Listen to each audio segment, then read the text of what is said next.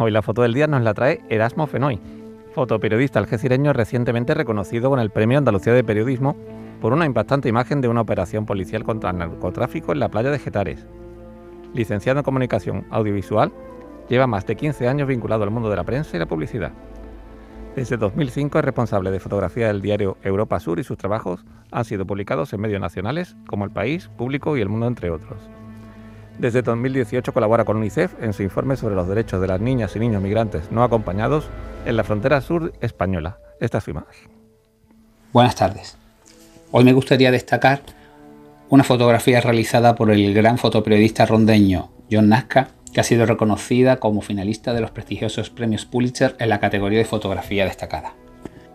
En la imagen puede apreciarse la alusión desde la ventana de la cocina de una vivienda próxima al volcán de La Palma.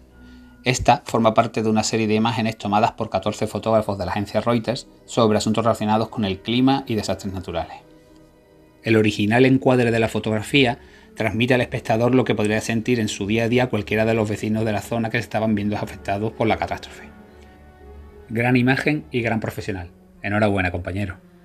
Fotoperiodistas que eligen su imagen del día aquí en la tarde de Canal Sur Radio. La tarde de Canal Sur Radio con Mariló Maldonado. También en nuestra app y en canalsur.es.